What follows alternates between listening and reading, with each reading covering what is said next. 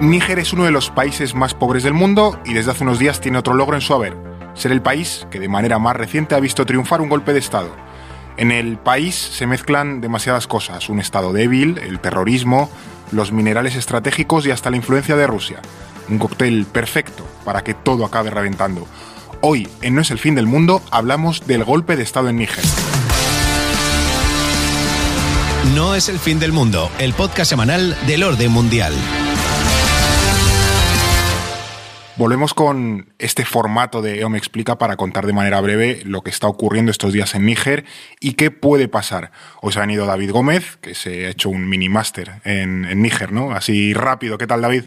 Pues una semana bastante intensa. Estoy como el meme este de What a Week, de vaya semana, y estamos solo a martes. Pensaba que ibas a hacer referencia al meme del perrito de que todo ardiendo, this is fine, ¿no? Eh, también, también, puede valer. A ver cómo, cómo se desenvuelve esta situación. Ahora tenemos, bueno, iremos al meollo del, del asunto en Níger, pero para quien, por lo que sea, no esté muy puesto en la política de Níger, cosa que me parece bastante lógico, ¿por qué debería importarnos un golpe de Estado o una crisis en este país? Bueno, ahora profundizaremos un poco en ello, pero Sí. te voy a dar una serie de pinceladas que creo que son importantes para entender la importancia que tiene Níger a nivel internacional. Por un lado, supone un reto en una región clave como es el Sahel. Eh, casi todos los países de esta zona en los últimos años han vivido golpes de Estado y Níger es clave para la seguridad de esta región porque lleva años luchando contra grupos yihadistas, como puede ser eh, eh, Al-Qaeda- facciones de Al-Qaeda, también del Estado del Magreb Islámico, que en su día en Argelia y Mal y tal, ahora Eso se ha es. bajado. También filiales del Estado Islámico en la provincia del África Occidental, que es una extensión de Boko Haram Mm. que opera en Nigeria, también en el Gran Sáhara, en definitiva, con diversos grupos yihadistas que están sumiendo a la región en una profunda inestabilidad y que están poniendo en jaque la seguridad regional. Luego también un elemento muy importante es el hecho de los recursos naturales. Níger eh, tiene recursos fundamentales como puede ser el uranio, del que depende especialmente Francia Ahora- y todo ahora esto- hablaremos de- de ello poco en profundidad, creo que pero sí es un podemos factor importante. largo y tendido, y todo en este contexto en el que la Unión Europea trata de volverse más independiente a nivel energético, especialmente de Rusia, Mm. y precisamente esa posición geográfica de Níger le da un gran valor para las rutas migratorias que proceden de esa África subsahariana y que continúan después hacia el norte en dirección a Europa. Y luego, por supuesto, también está el factor ruso. El grupo Wagner está teniendo una creciente influencia en los últimos años en esta zona del Sahel, también en lo que es República Centroafricana, y Moscú está explotando a su favor ese rechazo que genera sobre todo Francia en la población de la región. Teniendo eh, una mejor dimensión de la importancia de este asunto, de lo que implica una crisis, un golpe de Estado en Níger, vamos a ello a entender un poco qué ha pasado. ¿Qué ha ocurrido exactamente en Níger? ¿Podemos eh, tener una pequeña cronología de qué ha ocurrido en estos últimos días para tener una mejor visión de conjunto? Pues básicamente lo que sucedió es que el pasado miércoles 26 de julio se dio un golpe de Estado después de que militares de la Guardia Presidencial asaltaran el Palacio de la Presidencia y retuvieran allí al presidente, a Mohamed Bassoum.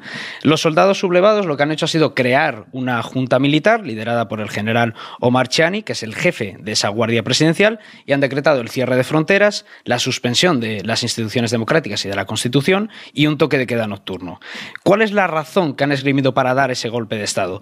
Chiani lo ha justificado por la corrupción, los problemas económicos y esa falta de seguridad que padece el país, que en Que, que es principio... todo cierto, en realidad. Sí, en verdad es cierto y es algo que, que podría justificarse, pero la verdad es que hay más motivos detrás. Chiani encabezó esa insurrección después de que empezara- empezaran a aparecer rumores sobre su destitución como líder Amigo. de esa O sea, guardia se- se, vio que se quedaba sin trabajo y dijo, mira, voy a dar un golpe de Estado antes de, de que me descabece y no me manden a otro sitio. Exactamente, se empezaba a rumorear que Basum, el presidente, pretendía reformar la cúpula de seguridad del país Mm. para ganar autonomía respecto al poder militar y a su antecesor en el cargo, que era Mahamadou Isufu, Mm. que había sido su mano derecha durante varios años y se consideraba que seguía siendo como un líder continuista y pretendía ganar un poco de autonomía respecto a él y también respecto a ese Que también para que tengamos la referencia, el presidente al que han depuesto era él elegido democráticamente y, bueno, era el legítimo en definitiva. Sí, de hecho O sea, es- que no era autócrata que se había puesto ahí, que le han echado estos al autócrata. No, desde luego. De hecho, es la primera transición transición democrática plena que se ha dado en Níger desde su independencia en 1960, porque esto es importante también.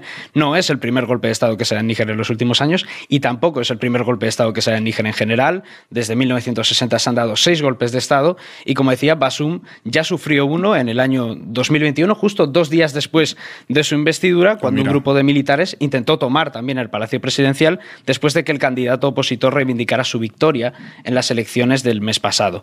Pero ¿qué pasó? En aquella ocasión, esa guardia presidencial que hoy se ha revelado contra él fue la que evitó que ese golpe de Estado prosperara, porque es lo que, en su momento le salvaron el culo al presidente y ahora le han dado el golpe de Estado exactamente, a, él. Exactamente. Has mencionado el tema del, uranio, eh, bueno, tú lo has apuntado, ¿no? Que Níger es absolutamente crucial en este mineral y también para la Unión Europea, o siendo más específicos, para Francia, que depende muchísimo de Níger para eh, la cuestión energética. Sí, absolutamente. De hecho, eh, Níger es el principal exportador de uranio para la Unión Europea, pero como bien apuntabas, especialmente para Francia, que era la antigua colonia de, o la, antigua metrópoli. se independizó exactamente, de, Francia. Exactamente. Y el 70% de la electricidad que se produce en Francia procede de la energía nuclear. O sea, no es una cuestión baladí la energía nuclear en Francia, es el país europeo que más ha apostado por ello y más de un tercio del uranio que se consume en las centrales nucleares francesas precisamente procede de Níger. Por eso la importancia que tiene este recurso estratégico para Francia Entiendo que tiene reservas Francia de uranio, pero en cualquier caso es un grave problema para su seguridad energética. Sí, es un golpe importante y aparte también porque era uno de los pocos socios occidentales que le quedaban en el Sahel, mm. ya no solo a nivel energético, sino también a nivel militar. Eh, por ejemplo, eh, si pensamos en esa operación Barkhane, la operación antiterrorista que lideró Francia en Mali especialmente y que acabó en 2022 y que provocó la retirada de los soldados franceses de, lo que es el país. Que de hecho, eso fue también para que tengamos una referencia, que la Junta Golpista de Mali exigió que los franceses saliesen del país y se refugiaran, entre comillas, se retiraron a Níger. Efectivamente, los 1.500 soldados que quedan de esa operación están en Níger y también acoge bases militares estadounidenses donde hay bastantes drones. En definitiva, es un país importante a nivel geoestratégico para Occidente para controlar un poco todo lo que es la región del Sahel. Entonces, es un elemento bastante disruptor este golpe de Estado. En cualquier caso, que ya veo venir también esos argumentos reduccionistas, especialmente con el tema del uranio, eh, ni el golpe ni las soluciones que se están planteando es por el control del uranio en Níger exclusivamente. Sí, que es un problema mucho más amplio que siempre salen los típicos argumentos de es que esto viene porque Francia quiere el uranio en Níger. No, por favor, no caigamos en eso, reducción simplista. Pero bueno, hay muchos más factores que afectan a, las propias dinámicas de, de Níger que nada tienen que ver con el uranio, tienen muy poco que ver con el uranio. Otra derivada que tú has comentado es la de Rusia porque en este golpe en Níger hemos visto algo que ya se ha repetido en el propio Mali, en Burkina Faso y en otros muchos golpes en la, en la región, eh, que son pues que cuando triunfa el golpe se ven banderas rusas ondeando por la calle como motivo de celebración. ¿Cómo está metida Rusia aquí en el tema de, Níger y qué está buscando en un, en un país tan extremadamente pobre como es Níger? Mira, aquí lo primero que hay que decir es, para entender la influencia que está teniendo Rusia o cómo está penetrando particularmente el grupo Wagner, hay que entender que en estos últimos cuatro años se han perpetrado una docena de intentos golpistas en ocho países de la región. Es que hay un mapa bastante paradigmático que sale en el New York Times, en un artículo, que puedes recorrer desde Eritrea hasta Senegal, prácticamente por países donde se han producido golpes de Estado desde el año 2020. En, horizontal, de, costa a costa, del Atlántico al, al Mar Rojo te puedes eh, ir por países golpistas o que han vivido golpes de Estado en estos años. Y, más de uno. Tienes el caso de Sudán, tienes Mali, tienes Chad, Guinea, Guinea-Bissau, Burkina Faso y por supuesto Níger. Y las razones no son nada del otro mundo. Está el descontento social, ese rechazo a las potencias europeas, ese sentimiento anticolonial es muy importante para entender el auge de Rusia en esta región, especialmente a poderes coloniales como el caso de Francia. Venimos de una cumbre de líderes africanos en Moscú de hace solo unos días, donde se han vuelto a repetir los argumentos anticoloniales, anti, no anticoloniales, pero también anti-neocoloniales mm, o anti-europeos, de esta gente nos tiene aquí sí. y nosotros somos los verdaderos eh, bueno, representantes de la nación y tal, y lo decían militares golpistas. Que... Sí, de hecho, eh, exactamente, se vio el discurso que se hizo bastante viral del presidente interino de Burkina, Faso, Ibrahim Traoré, que, hacía ese discurso anticolonial, antipotencias europeas, y bueno, ahora tienes la influencia del grupo Wagner, que, es también, eh, o puede afectar a la soberanía de los países africanos, pero en todo caso vemos que son razones pues, que, que se juntan y que se repiten bastante en todos estos países, y todo esto ha favorecido el establecimiento de gobiernos antidemocráticos respaldados precisamente por el grupo Wagner y por Moscú. ¿Y qué es lo que busca exactamente Wagner en África? Pues acceder sobre todo a importantes recursos naturales y debilitar la influencia de la Unión Europea y de Occidente en general en una zona clave para su seguridad. Y para ello, pues no ha dudado en prestar apoyo militar, armamento y también en difundir campañas de desinformación en muchos de los países, sobre todo en República Centroafricana. Sí, que ya hemos visto en otros capítulos de este podcast y en otros podcasts que, hemos hecho eh, la importancia eh, de, para el grupo Wagner, de la explotación de recursos naturales en Siria, en África, para financiarse ellos mismos, el grupo Wagner, y no tener que, sostenerle Rusia con, con, eso. Que por cierto, que se vio a Yevgeny Prigozhin en San Petersburgo, también al hilo de esta cumbre ah. Ya, ha reaparecido. Eh, un exilio bastante particular. Bueno, a lo mejor después de esa defensa hacia el interior de Rusia, le dejan como mano exterior de Rusia en África y tal. Mira, tú haces ahí tus negocios, lleva la influencia de Rusia y no te y, en casa no te metes en los es políticos. Es uno de los temas que se hablaba. Si Prigozhin ahora, con todo este desmantelamiento de Wagner en Ucrania, se iba a convertir en un señor de la guerra en mm, África. Mm. Y puede ser uno de los puntos interesantes del auge del grupo. Podemos tratarlo en otro episodio que es muy interesante. Sin duda. vamos a, volver a Níger porque hay que bueno, ver un poco cómo puede desarrollarse esto. Los propios vecinos africanos, los de Níger, eh, además de buena parte de la comunidad internacional ya han dado un serio aviso al gobierno golpista de Níger. Sí, la Unión Africana condenó el golpe y la Comunidad Económica de Estados de África Occidental, la CDAO, se reunió este domingo en Abuya, la capital de Nigeria, en una cumbre extraordinaria y lanzó un ultimátum de siete días a la Junta Militar nigerina. O sea, que se cumple este domingo. Exactamente, sería de plazo hasta este domingo mm. para que se restablezca el orden constitucional. De lo contrario, la organización podría autorizar una intervención militar a través de su fuerza multilateral, que es la ECOMOG. Eh, así que serían los propios. la, CDAO tiene, para que quien nos escuche lo, entienda, la CDAO tiene una especie de mini ejército que usa para restablecer el poder constitucional. Si en alguno de los miembros se les va la pinza y hay un golpe de Estado, pues entra ahí la CDAO y depone, o sea, y depone, depone a los golpistas y repone o devuelve el poder al presidente legítimo. Sí, de hecho, si alguno de nuestros oyentes recuerda el episodio que hicimos sobre la integración africana al principio de este podcast, eh, seguramente se acuerde de que hablamos sobre ello y, de la integración o el nivel de integración que tiene la CDAO dentro de África. Es muy alto, sí. uno de ellos es precisamente esta fuerza multilateral para poder intervenir en caso de que haya algún conflicto en uno de sus mm. socios o en, en el África Occidental. Y luego tenemos distintas reacciones en la comunidad internacional, la mayoría son de rechazo, por ejemplo, la Unión Europea ya ha suspendido su ayuda internacional al país nigerino, mientras que Estados Unidos Francia sí que ha amenazado. España creo que también. Francia, España, exactamente. Y Estados Unidos ha amenazado con seguir o aplicar las mismas represalias si persiste este golpe de Estado. Luego está el caso de Rusia, que es bastante llamativo. Hay, un, hay posiciones ambivalentes. Por un lado tienes a Sergei Lavrov, el ministro de Exteriores ruso, que sí que dijo que el golpe era inconstitucional y apeló a la restauración de ese orden constitucional en Níger, pero por otro lado tienes a Yevgeny Prigozhin, el líder del grupo Wagner, que ha celebrado ese motín como una lucha contra el colonialismo occidental. Se repite esa retórica antioccidentalista y anticolonial que explota bastante bien el grupo Wagner. o sea, que Rusia, por así decirlo, dice una cosa o tiene un discurso como muy correcto, pero luego en realidad por, por, detrás, a través de Wagner, hace otra, que en realidad es apoyar a los, a los Sí, además Lavrov no solo hizo esa condena, sino que también utilizó para darle un palo a Occidente porque no condenaron el golpe de Estado que supuestamente se produjo en Ucrania en 2014. O sea que utilizó ese discurso correcto para luego eh, atizar después a, Occidente. Aquí no tenemos una bola de cristal, porque lo digo porque pueden suceder bastantes cosas, estaremos pendientes de todas formas. Eh, por lo digo esto porque parece que la situación se complica, porque las juntas militares golpistas de Mali y de Burkina Faso eh, ya han dicho que están dispuestas a defender a Níger si eh, la CDAO, si el ejército de la CDAO, sobre todo Nigeria, eh, hace cualquier intervención en Níger esto eh, nos llevaría a una pequeña guerra regional en el oeste de África. Entonces, no sé ahora mismo qué escenario estamos barajando que podemos esperar de esta situación. Además, hay que recordar que tanto Burkina Faso como Mali son miembros de la CDAO. Lo que pasa es que están suspendidos. Eso es. Pero que, hay miembros de la CDAO que están. Suspendidos por golpistas. Exactamente, por golpistas, pero que van en contra de la organización a la que pertenecen. Entonces, es una situación que se está complicando cada vez más. Y yo creo que es difícil prever qué va a pasar, pero sí que es verdad que la CDAO va a tener que plantear plantearse de verdad si interviene militarmente o no.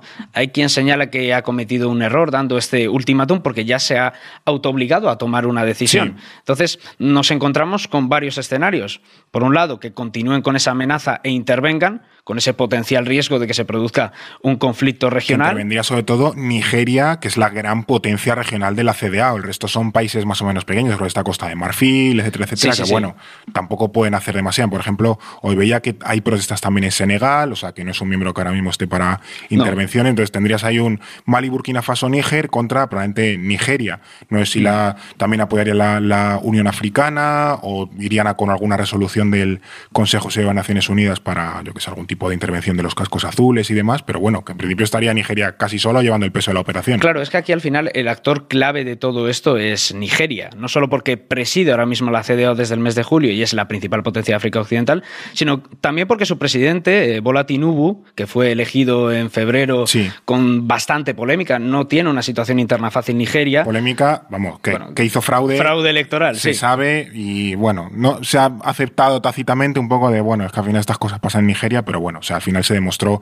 que había bastantes eh, bueno, evidencias o sospechas de, fraude. Sí, pero lo cierto en todo esto es que él ya advirtió de que no se iban a tolerar más golpes de Estado mm. en África Occidental y además la actuación de Nigeria ha sido muy criticada en estos últimos años con Buhari, con su predecesor, por esa inacción ante los golpes en Burkina Faso y en Mali. Crea precedentes. Y entonces Tinubu es como que quiere mostrar una posición de mayor fortaleza. Si mm. Nigeria mantiene esa inacción, va a enviar un mensaje de debilidad no solo como país, sino también la CDO en su conjunto.